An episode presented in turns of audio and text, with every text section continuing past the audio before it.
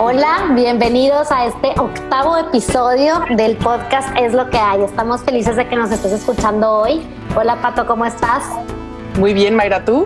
Bien, también. Qué bueno, Mayrux. Pues efectivamente es el octavo episodio y creo que nos tardamos para hablar de uno de los temas más increíbles o por lo menos que sabemos más nos apasionan de todos. O sea que trataremos de guardar nuestro tiempo de siempre, pero hoy vamos a hablar de una de las cosas más increíbles de este mundo. Es que nuestro país vamos a hablar de México y de México mágico, sus cosas increíbles y sus cosas que a lo mejor no lo son tanto. Y para eso tenemos una invitada increíble el día de hoy también, como México, Laura Manso, periodista. Bienvenida, Lau. Eh, pues muchas gracias. Hola, hola a todos. Gracias eh, por la invitación, Mayra. Feliz de estar aquí de un tema, la verdad, eh, que me apasiona. ¿Verdad? Estamos felices. Además, les queremos decir que Lau también tiene otro podcast que se llama La, la Burra Arisca, que lo deben de oír porque es la cosa más graciosa que yo he oído, además de que cuestiona y aporta. Y te agradecemos el doble porque igual que nosotros no crees en este concepto de competencia, sino en este concepto de sumar. Nos parece padrísimo que hayas aceptado estar con nosotros también siendo un podcast que ojalá fuéramos tu competencia ya. Ojalá, ojalá lo que te iba a decir. Goals. Exacto. Y les quiero empezar. No, yo creo que yo creo que hay mucho hay, hay, mucho mercado para los podcasts. Estamos justo en el momento de inventar no uno, sino este todos los posibles. O sea, es, es el formato eh, por excelencia ahorita para para pues, comunicar, ¿no? Pues eso creemos y por eso también andamos en esta, en esta aventura, te digo, y, y de nuestros temas principales iba a ser México y un poco se nos cruzó ahora sí que el virus y la pandemia, y, cambiamos un poco el orden de lo que teníamos escrito, pero, pero bueno, pues de sobra está decir que para mí, y sé que para ustedes también, vivimos en uno de los países más bonitos del mundo, para mí es el más bonito, ¿no? Y es un país con unas cosas increíbles, es un país, para empezar, grande, extenso, casi dos millones de kilómetros cuadrados, somos el decimotercer país más grande del mundo en extensión. El número 11 en población, eso sí, somos muchos, este, la mayoría a todo dar. Creo que más bien todos los mexicanos somos a todo dar. Tenemos uno que nada más le hemos encontrado el lado oscuro a la vida y a lo mejor de esto es algo de lo que vamos a hablar hoy.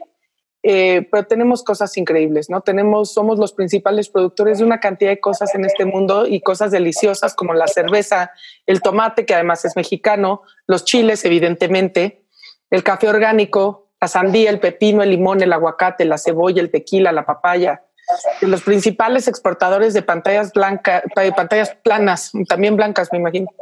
Em, smartphones de La Plata, aunque no lo crean, hasta hace muy poco de energía eólica, también somos de los principales productores, empezamos que continúe. Somos el tercer país con la mayor diversidad, eh, la mayor biodiversidad.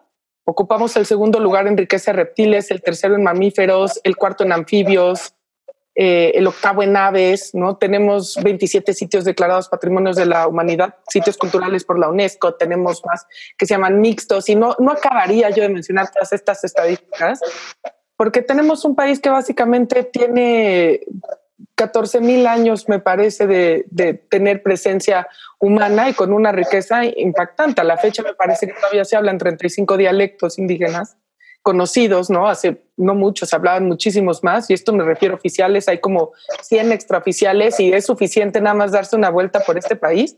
Por cierto, yo conozco todos los estados menos Tamaulipas, por ahí por si alguien me quiere invitar.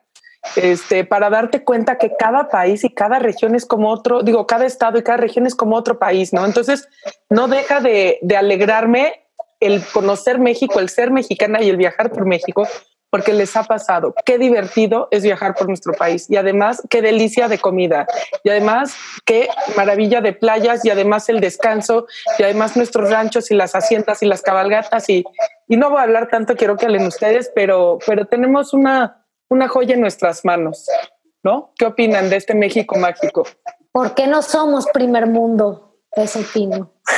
Que alguien me diga, Laura, tú puedes platicarme eso. ¿Por qué?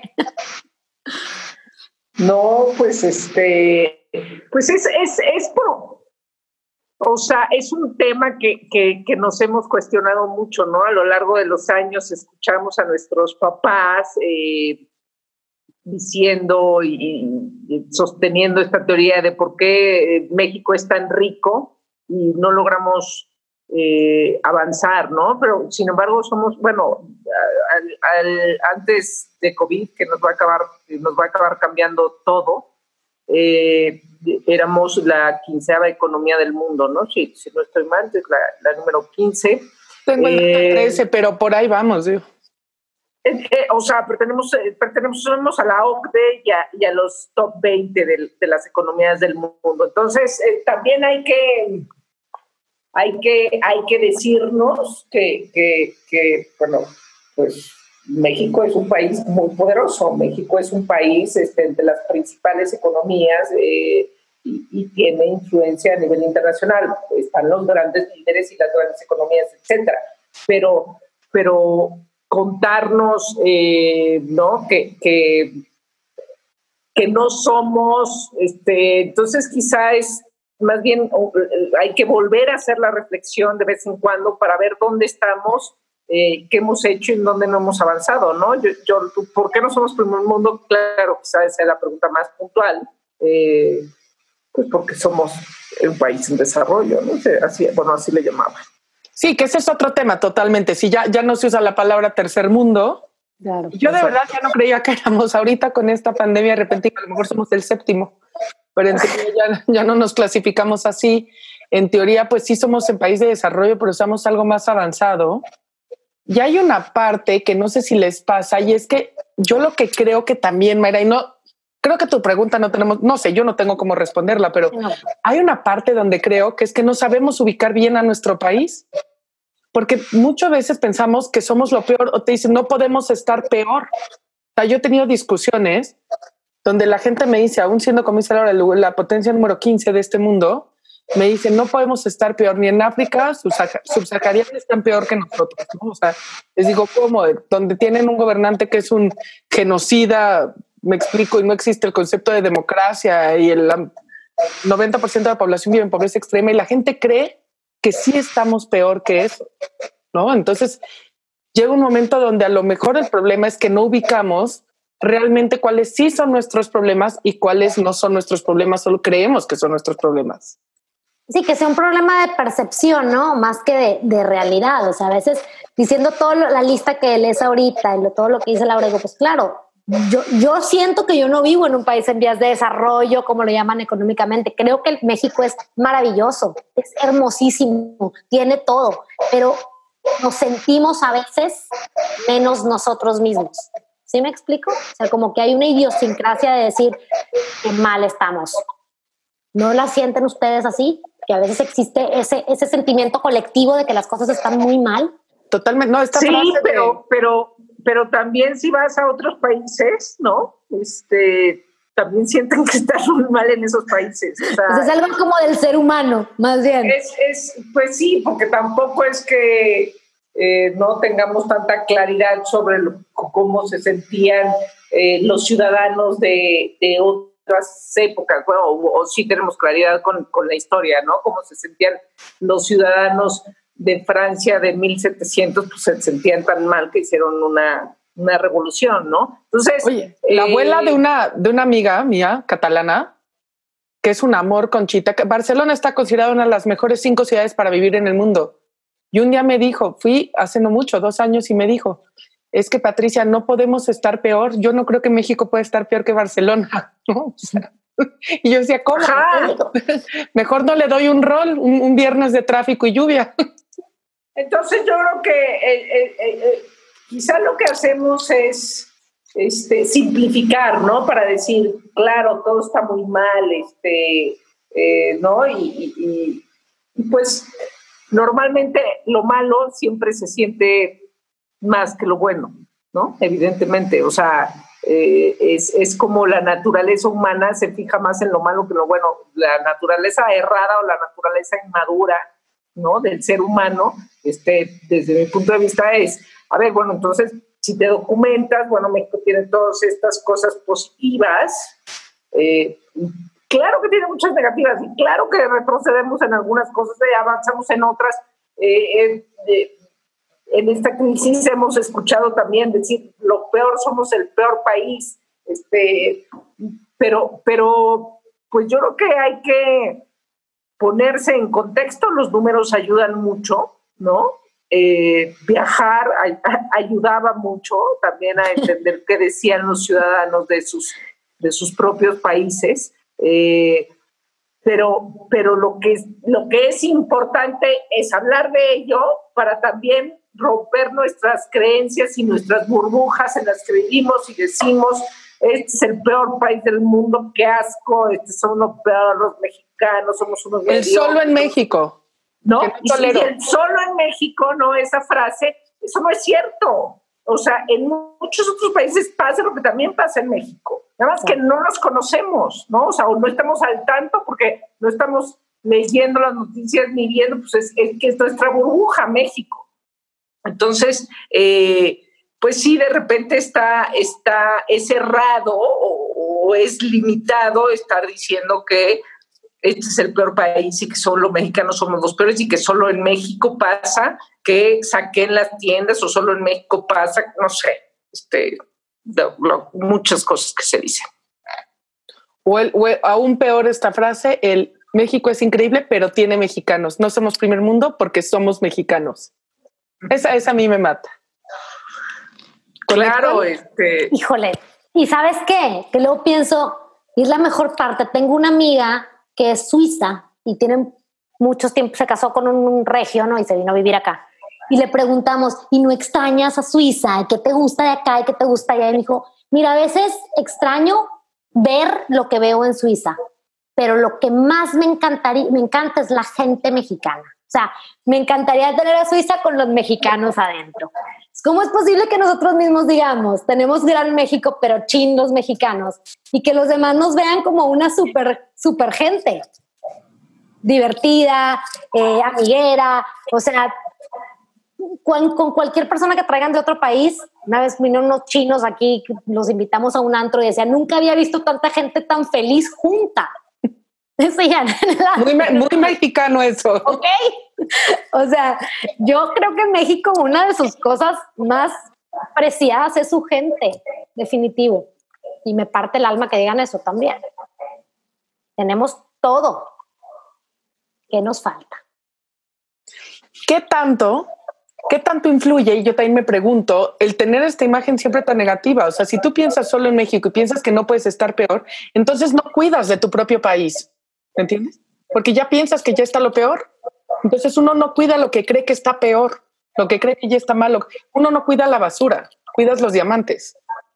Y si seguimos viendo enfrente de nuestros ojos basura, creo que eso es parte del problema. Que no ubicamos. Sí tenemos problemas de corrupción, sí, y hay que mejorarlos. Más no significa que todo es corrupto. Y hay problemas de seguridad, sí, pues no significa que todo es inseguro, ¿no?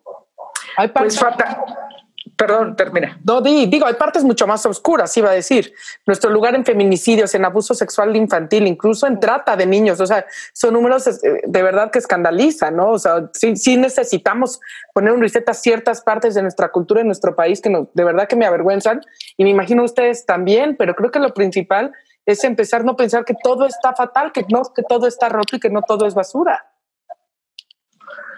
Pues es que sí es esta cosa fatalista de decir y, que te, yo insisto, en que vivir en esa burbuja eh, medio informada eh, nos deja ciegos ante la realidad y, nos complica la, tarea de ponernos y de identificar los retos que, tenemos que, ¿no? que llevar a cabo y que, a ver, bueno, entonces, este, eh, hagamos esto y esto y esto, ¿no? O sea, nos complica como, quizá como ciudadanos, bueno, pues este, porque ya también si, si metes al gobierno es, otra cosa, porque pues, pues, la política también es política.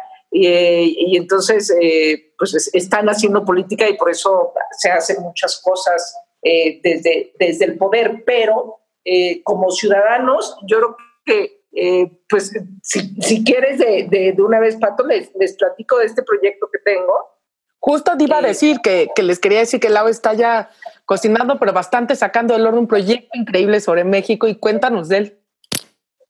Eh, o sea, es, un proyecto que, empezó porque, porque precisamente trabajando, trabajando en el Huffington Post, nos dimos, o sea, bueno, parte de, de la de lo que el mundo digital este, ¿no? nos vino a enseñar cuando te enseña los datos muy claros de qué la audiencia qué lee, cuánto tiempo lee, qué tanto lo comparte, qué tanto lo comenta, tienes todas, todas esas, toda esa data. Entonces, parte del Huffington Post tiene una sección que se llama Buenas Noticias. Y nosotros en México, al regionalizarlo a esa sección, le pusimos, eh, no, le pusimos una subsección o parte de la estrategia publicar contenidos, del contenido que nos hiciera sentir orgullosos. Entonces, pues yo en el análisis de los datos que tenía que hacer, por, por, por, porque tenía que hacer era parte de mi trabajo para llevar este, mejor el sitio, eh, pues te das cuenta que, que, esas buenas noticias son, son de las más compartidas hay una creencia de que las buenas noticias no venden, pero no, eso era una creencia del, del mundo, ¿no? De, de, de, cuando se imprimía todo.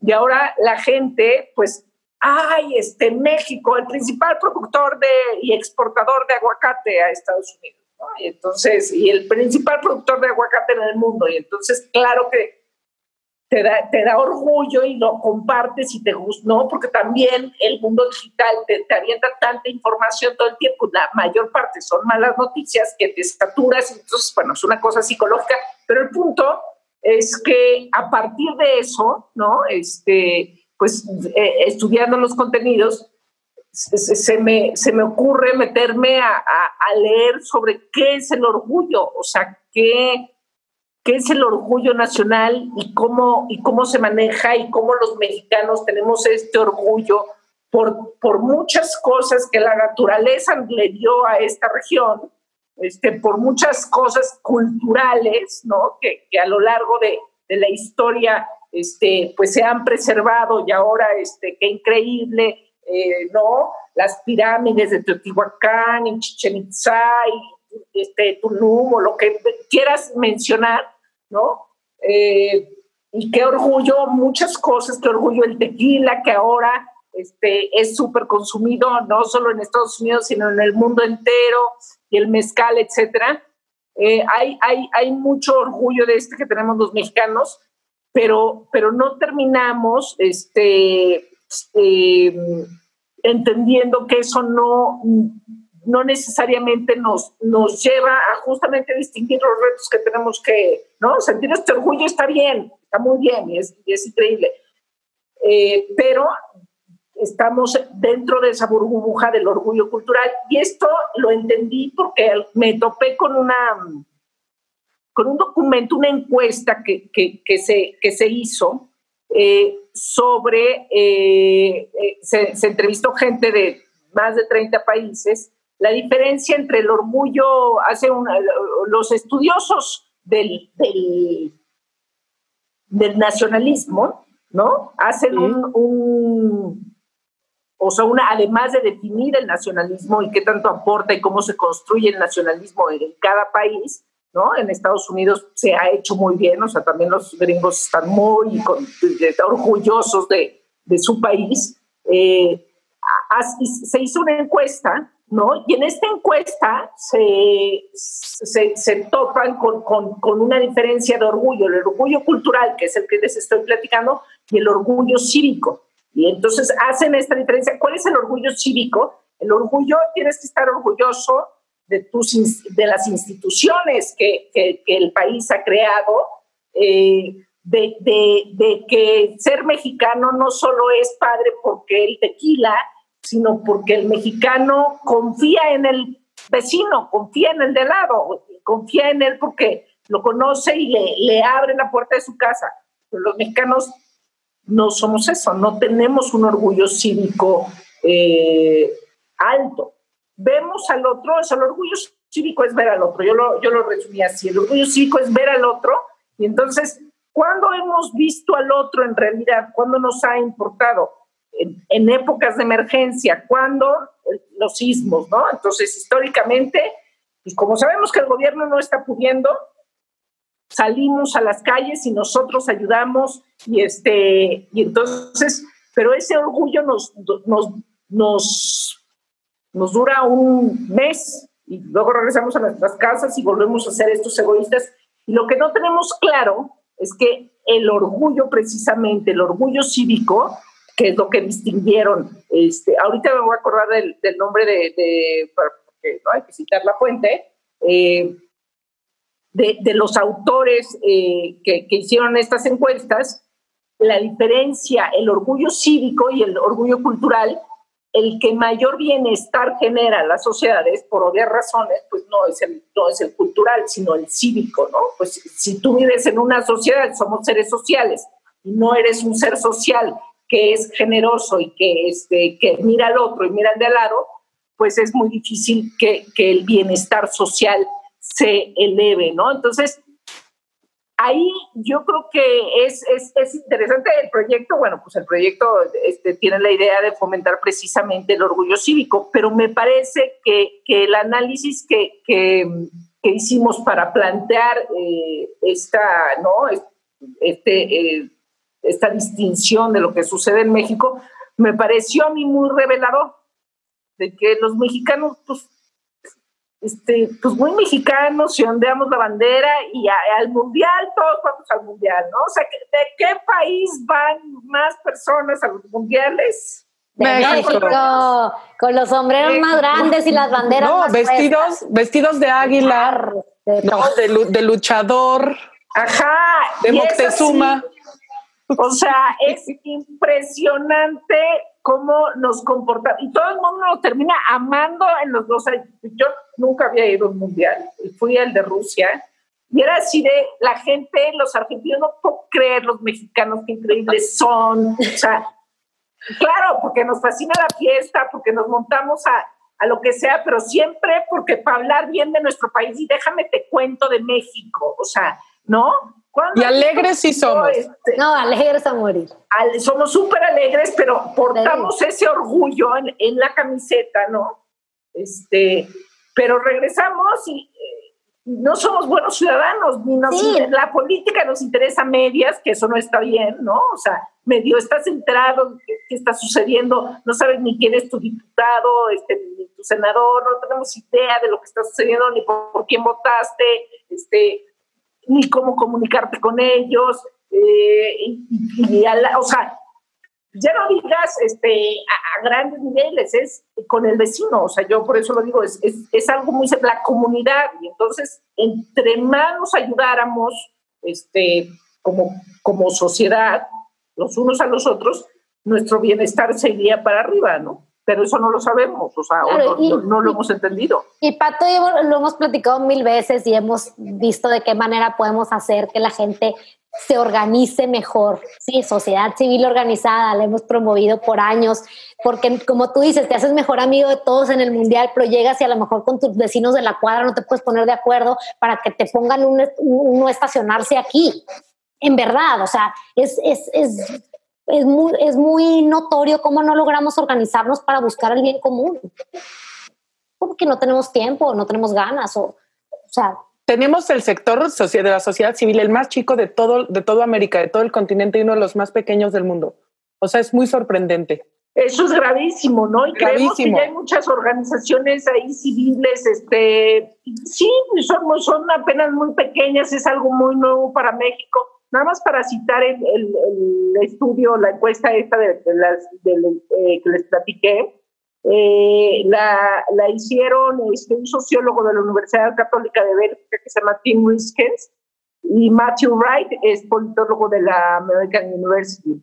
Eh, la que aplicaron y entonces hicieron esta distinción y entonces terminaron encontrando que donde el orgullo cívico es más alto, el, el bienestar es es mayor, ¿no? Entonces, ahí entiendes que entonces, pues, ¿por qué nuestro bienestar no termina siendo, este, pues, claro, tampoco creemos en las este, instituciones, que si la corrupción, que si, o sea, bueno, eso es una, una cuestión muy compleja, ¿no?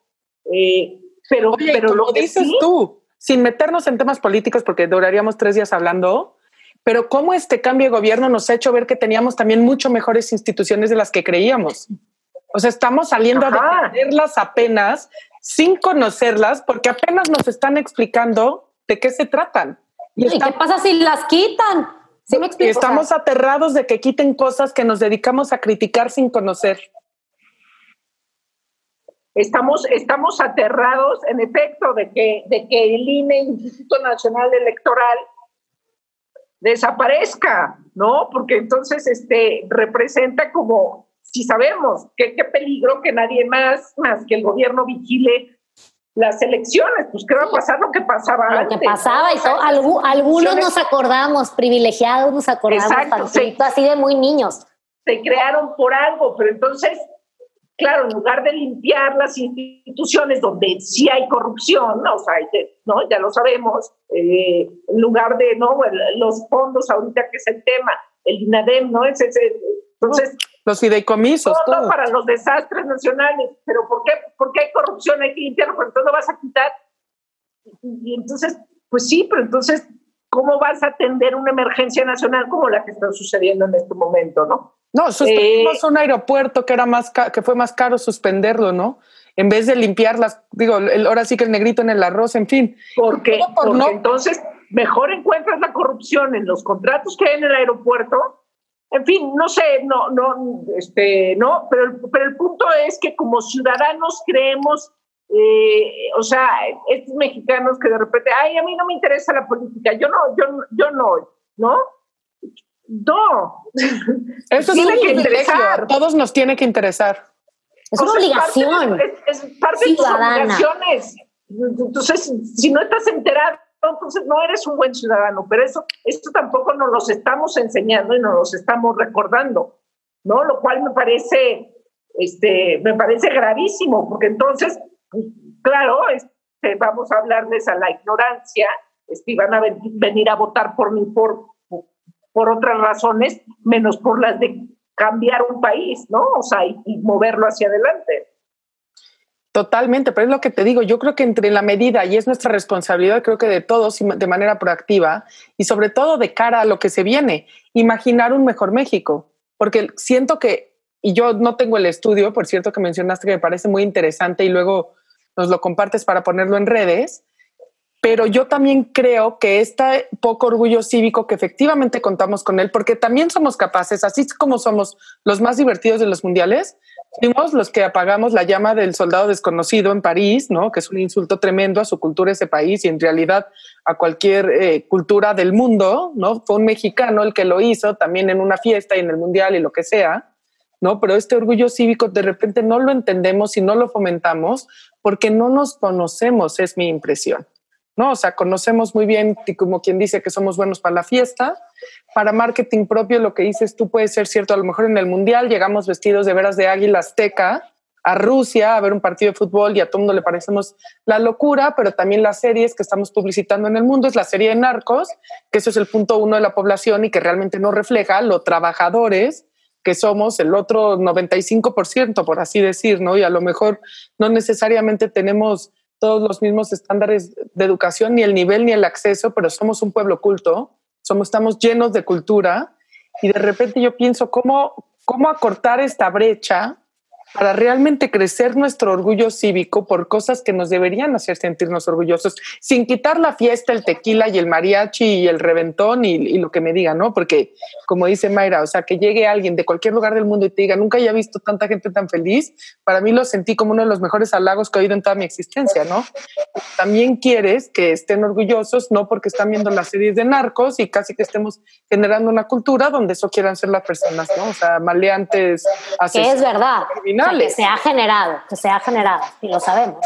Pero te voy a decir, es que siento que a lo mejor están llenando un vacío de información que no lo estamos llenando de la manera adecuada. O sea, no es nada más saber todo el día que exportamos aguacates, que qué increíble, ¿no? Pero tenemos tanto de bueno y a veces pienso qué tanto somos responsables, uno por no conocerlo y dos por no difundirlo. Claro.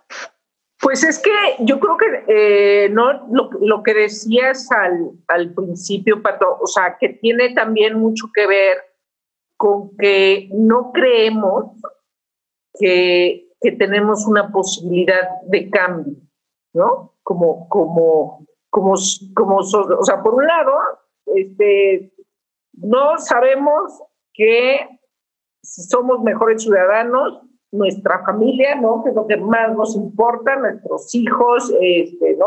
Nuestra familia va a tener una mejor, este, un mayor bienestar.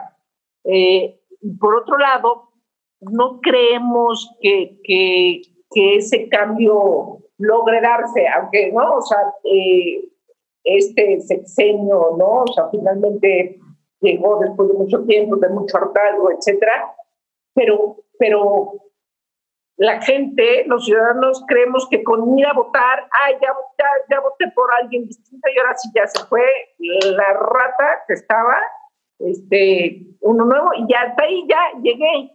No, pues es que ahí no termina el camino, ¿no? Tenemos, no, pero no, no, no sabemos ni cómo accionar, yo digo, ¿no? O sea, organizaciones, ¿qué ciudadanos, qué tantos ciudadanos están involucrados en organizaciones eh, civiles?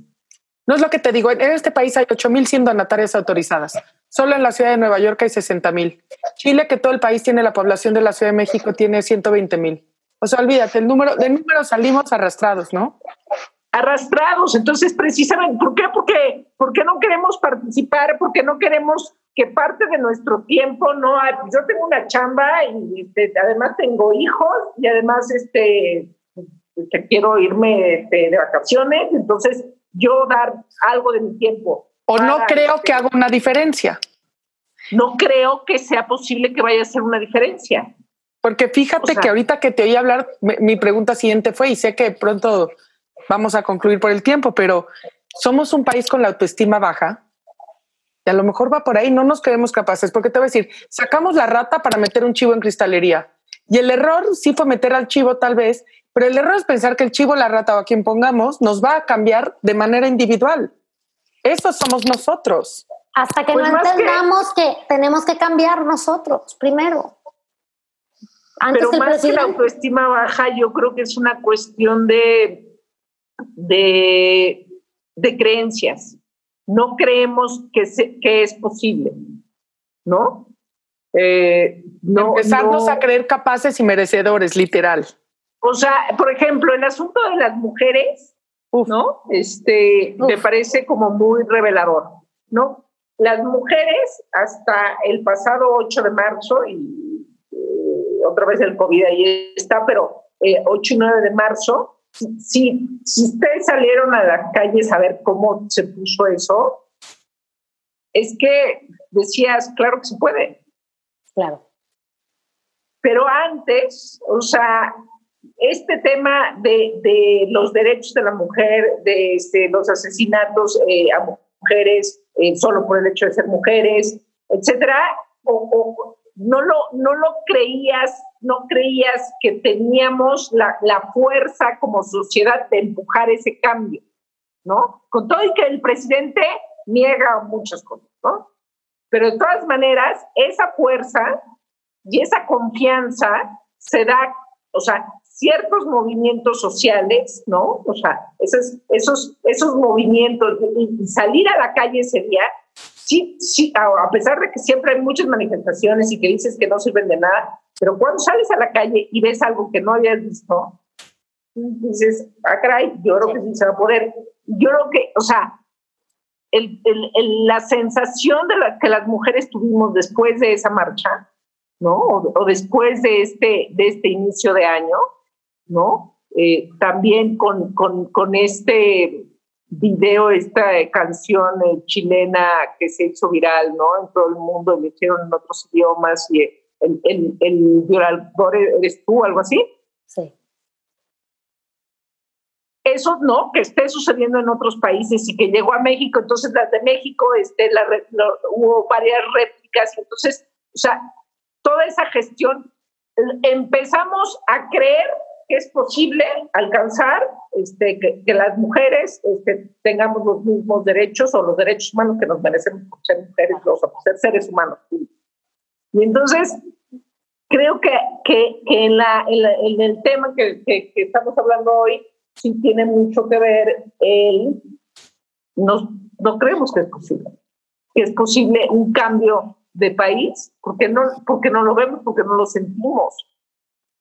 Porque tiene que ser mucho más fuerte o fuerte cómo adhieres a fuerza, pues no sé, o sea, las mujeres, este, hay muchas mujeres que llevan haciendo esto, este, decía años, o sea, llevamos años haciendo una marcha, nadie nos había volteado a ver, bueno, entonces parte de que nos voltean a ver es porque empezamos a hacer destrozos, ¿no? Parte, ¿no? Este, parte porque el Me Too, parte como, ¿no? Entonces, pero se empezó a gestar algo mucho más fuerte y lo creímos posible.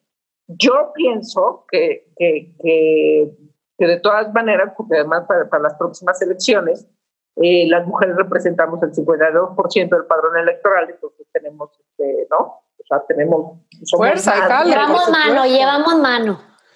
Exacto. Entonces, este, si alguien logra este, llegarnos a través de eso, porque si, si bien unas pensamos que somos, este, que, que, somos pro aborto y otras este, pro aborto o no, pro derecho a decidir, este, y otras no, no importa, lo que sí queremos para las mujeres es este, de derechos, ¿no? Y lo que sí queremos es que no nos maten. Y entonces, si alguien logra llegarnos en ese sentido, pues ese, ese es el que va a gobernar, si alguien este, logra dar ese mensaje, ¿no? pero, pero, también nos demostramos que nosotros podemos y entonces generamos que ellos quieran lanzar ese mensaje. Ajá, o sea, la incidencia ya, está. ya la presión está muy fuerte porque ya fuiste a la marcha, este, aunque no hubiera sido activista, este, pues dijiste, pues voy, yo muy contenta, o sea, impresionante la gente que jamás había ido a una marcha y decidió ir a la marcha. Eh, y eso, eso, este, pues sí, sí te hace creer que sí puedes. Claro. La parte de, de, qué hacemos con México con tantos malditos retos que tenemos enfrente, pues este, hay que encontrar las maneras de cómo vamos a empezar a creer que sí se puede el cambio. Entonces, a lo mejor es una de las grandes conclusiones, ¿no? O sea, empezar a creer que sí se puede, que sí podemos. Y también como yo quisiera a creer, ¿sí? preguntarles, ¿qué, o sea, qué consejo? ¿Qué le dirían a alguien para que seas un mejor ciudadano tú? Sí, porque esto estamos hablando de cosas masivas que se hacen, pero todo tiene que empezar desde, desde la actitud personal. O sea, yo, Mayra, ¿qué tengo que cambiar para ser una persona que aporte a, a ese México que queremos construir? Yo te voy a decir lo que yo, yo, yo he pensado mucho esa pregunta, no sé si tenga la respuesta correcta, pero tengo alguna respuesta. Lo primero es de verdad para mí sí es muy importante la cuestión de los mitos. Nada de solo en México. O sea, bórrate esa frase o porque tiene mexicanos o así se ha hecho siempre o todos los demás. ¿Sabes cómo? O sea, tú frenas la corrupción empezando a ser el primero que no hace corrupción por algo que a lo mejor todo el mundo tiene la costumbre. ¿Me explico? O sea, te paran en la esquina que te pongan tu multa. No es decir, ay, es que no es lo tuyo. Es que así es en México. O sea, es lo que te corresponde a, a ti. ¿Sabes? Digo, agrega en tu agenda una obligación cívica por ahí. O sea, me encantó esa parte que dices, oye, no sabes ni quién es tu diputado, pues échale ahí una pensadita, quién es mi diputado, quién es el representante de mi colonia, un poquitín para que estés enterado y a la hora que algo pase tengas el teléfono, ¿no? Digo, se me hace algo como muy básico, pero que no lo hacemos, en verdad no lo hacemos. Es que no hay que delegar responsabilidad. Hace rato decía Lau, que en desastres naturales salimos porque la respuesta del gobierno no es suficiente. Yo quiero pensar que la razón por la que tenemos que salir no es solamente como una por una falla gubernamental, una falla de mercado, sino porque queremos ser partícipe de ese cambio. Porque como dices tú, sí podemos. Nos damos cuenta que juntos sí podemos y podemos mucho. Somos 130 millones, que unidos tenemos toda la fuerza del mundo para que no nos pasen encima, siendo mujeres, siendo hombres, siendo lo, lo que sea ¿sabes? Pero divide y vencerás. Y me parece que una de las mejores maneras de entender que no podemos estar divididos es informándonos. Todos estamos en este barco que se llama México y la verdad es que todos lo queremos. Sí, me encantó la parte, no nomás te informes del, del, que estás de acuerdo con, infórmate del que no. Ten todos los puntos de vista como responsabilidad ciudadana, ¿verdad? Oye, cuando que todo el mundo creo que lo oyó, pero lo voy a quiero recordar que cuando le preguntaron a Guillermo del Toro cómo podía ver el lado oscuro de la de la humanidad de esa manera tan profunda, ya saben, los artistas. Y también de esta parte tan alegre y amorosa y contestó, ¿no? Porque soy mexicano, ¿no? Y creo que, que nos refleja lo máximo, muy bien. Ah, lo máximo, pero nos refleja muy bien. Sí, sí tocamos el lado oscuro porque es cierto y lo tenemos esta parte oscura que definitivamente a mí me gustaría quitarle un poco a la oscuridad y traer a la luz, pero tenemos esta parte alegre y amorosa que como también dices, lo que no nos haga pensar que es suficiente. Pues viva México. No, de verdad, sí. Pues tenemos un gran país, verdaderamente viva sí lo tenemos. en junio y, y en todo el año. Lau, por favor sigan a Lau, también escriben el Universal, de verdad súper interesante. Si se quieren formar criterio y conocer más sobre nuestro país, tienen una de sus mejores eh, promotoras, diría yo. Tampoco. No, sí. y también estamos esperando el lanzamiento oficial de México 2.0. Lau, porque me parece un gran punto de partida y cuenta con es lo que hay porque creo que es momento de resetear. Tenemos una oportunidad de oro. Ya nos venimos, digo, a, empollar dos meses o tres y lo que nos falte, o no sé, no sabemos ni cómo está la situación. Que estos momentos de, alegría, de tristeza, de angustia y de reflexión y de todo lo que nos está sucediendo, ¿no? Es como un abanico de emociones, nos sirva para ayudarnos a imaginar el México que queremos y salgamos a construir ese México. Pues gracias por la invitación. La verdad, eh, como dije, es un tema que, me apasiona y que, que, finalmente, pues cualquiera que sea mexicano le, le, le, toca, ¿no? Le toca por lo menos eh, cuestionarse de qué va y cuál es, eh, cuál es su responsabilidad.